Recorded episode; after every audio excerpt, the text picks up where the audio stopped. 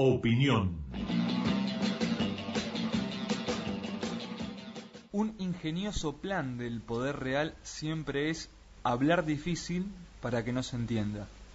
El mismo día en que las cámaras, no los ojos, las cámaras, estaban puestas sobre lo que sucedía en el Congreso con la búsqueda de obtener dictamen en la reforma del Ministerio Público Fiscal, ese que los legisladores de la oposición dicen que es para asegurar la impunidad de Cristina, ese que los medios dicen que se trata en un contexto donde no es importante.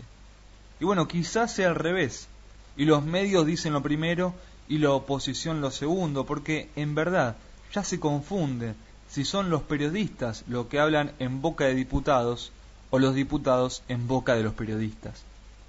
El que sí estaba intentando tener impunidad en este pandémico contexto es Fabián Rodríguez Simón, Pepín para la runfla. Rodríguez Simón tiene como imagen para mostrar en sus redes sociales, puntualmente en Twitter, una foto suya en un pasillo entre banca y banca de una legislatura. Es que no puede renegar de su condición. Él es un armador, armador de causas judiciales.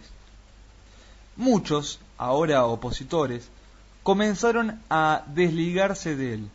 Y aunque no es, la verdad, para hacerse muchas ilusiones, porque rara vez la justicia encarcele a alguien que nunca haya hecho la B peronista, bueno, es una cara de la espantosa persecución macrista. Dos rasgos interesantes son la impunidad y la decadencia, unidas por el mismo lazo. El lapso neoconservador duró menos de lo que esperaban. He visto malos volverse buenos, pero nunca un bruto volverse inteligente, dijo Perón. Y Pepín es uno de los que usaban guante negro pero dejaron huellas en todos lados. Está citado a declarar el próximo 17 de junio como acusado en un proceso por los delitos de extorsión y asociación ilícita ante la jueza federal María Cervini y el fiscal Guillermo Marijuán. En el expediente se investigan cuatro hechos. Presiones para que la línea editorial de los medios de comunicación del grupo Indalo fuera a favor del macrismo. La quita de la concesión vial de la autopista E6 Canuelas que tenía una de las empresas de este grupo. Las exigencias de que vendan el canal de noticias C5N si no iban a sufrir ahogos financieros. Y la cuarta es que desde la FIP se dictó de manera irregular una disposición por la que se prohibió que Oil Combustibles, empresa también de este grupo, pudiera acogerse a los beneficios de la ley 27.260 que acordaba un plan de moratoria. Bueno, además, Mauricio Macri reconoció en una entrevista que fue el impulsor de la designación de dos jueces de la Corte Suprema por decreto, de Carlos Rosenkrantz y de Horacio Rosati. Mucho antes, en el 2008, fue titular de la Unidad de Control de Espacios Públicos, la UCEP, un organismo que utilizó Macri cuando jefe de gobierno porteño eh, para apalear a personas en situación de calle. No, totalmente un chiche este muchacho.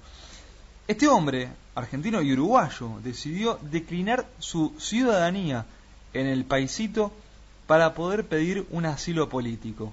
Es algo obvio. Uno no va a pedir asilo en un país en donde es ciudadano, tuvo que declinarlo. Ahora, él es abogado ¿Por qué no lo sabía?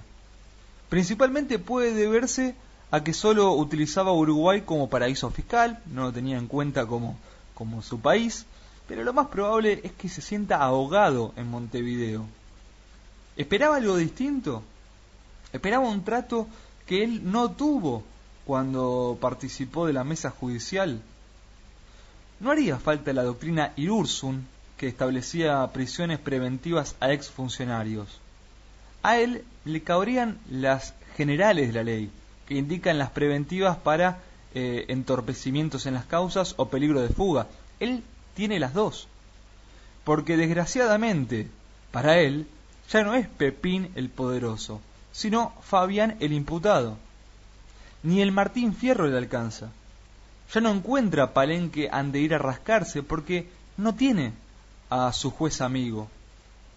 Uno de los que tanto hablan de república, ese espacio, cambiemos que tanto habla de república, uno de ellos súbitamente se dio cuenta que en esta república, en este país, hay elecciones.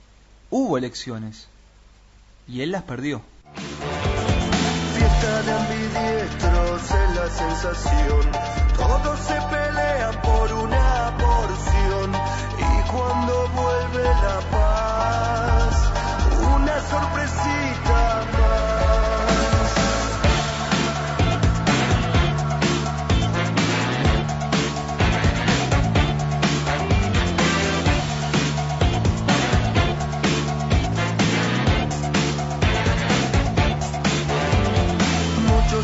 Muchos invitados y nosotros no. Mientras nos enfrentan como distracción, ya sin poder reaccionar.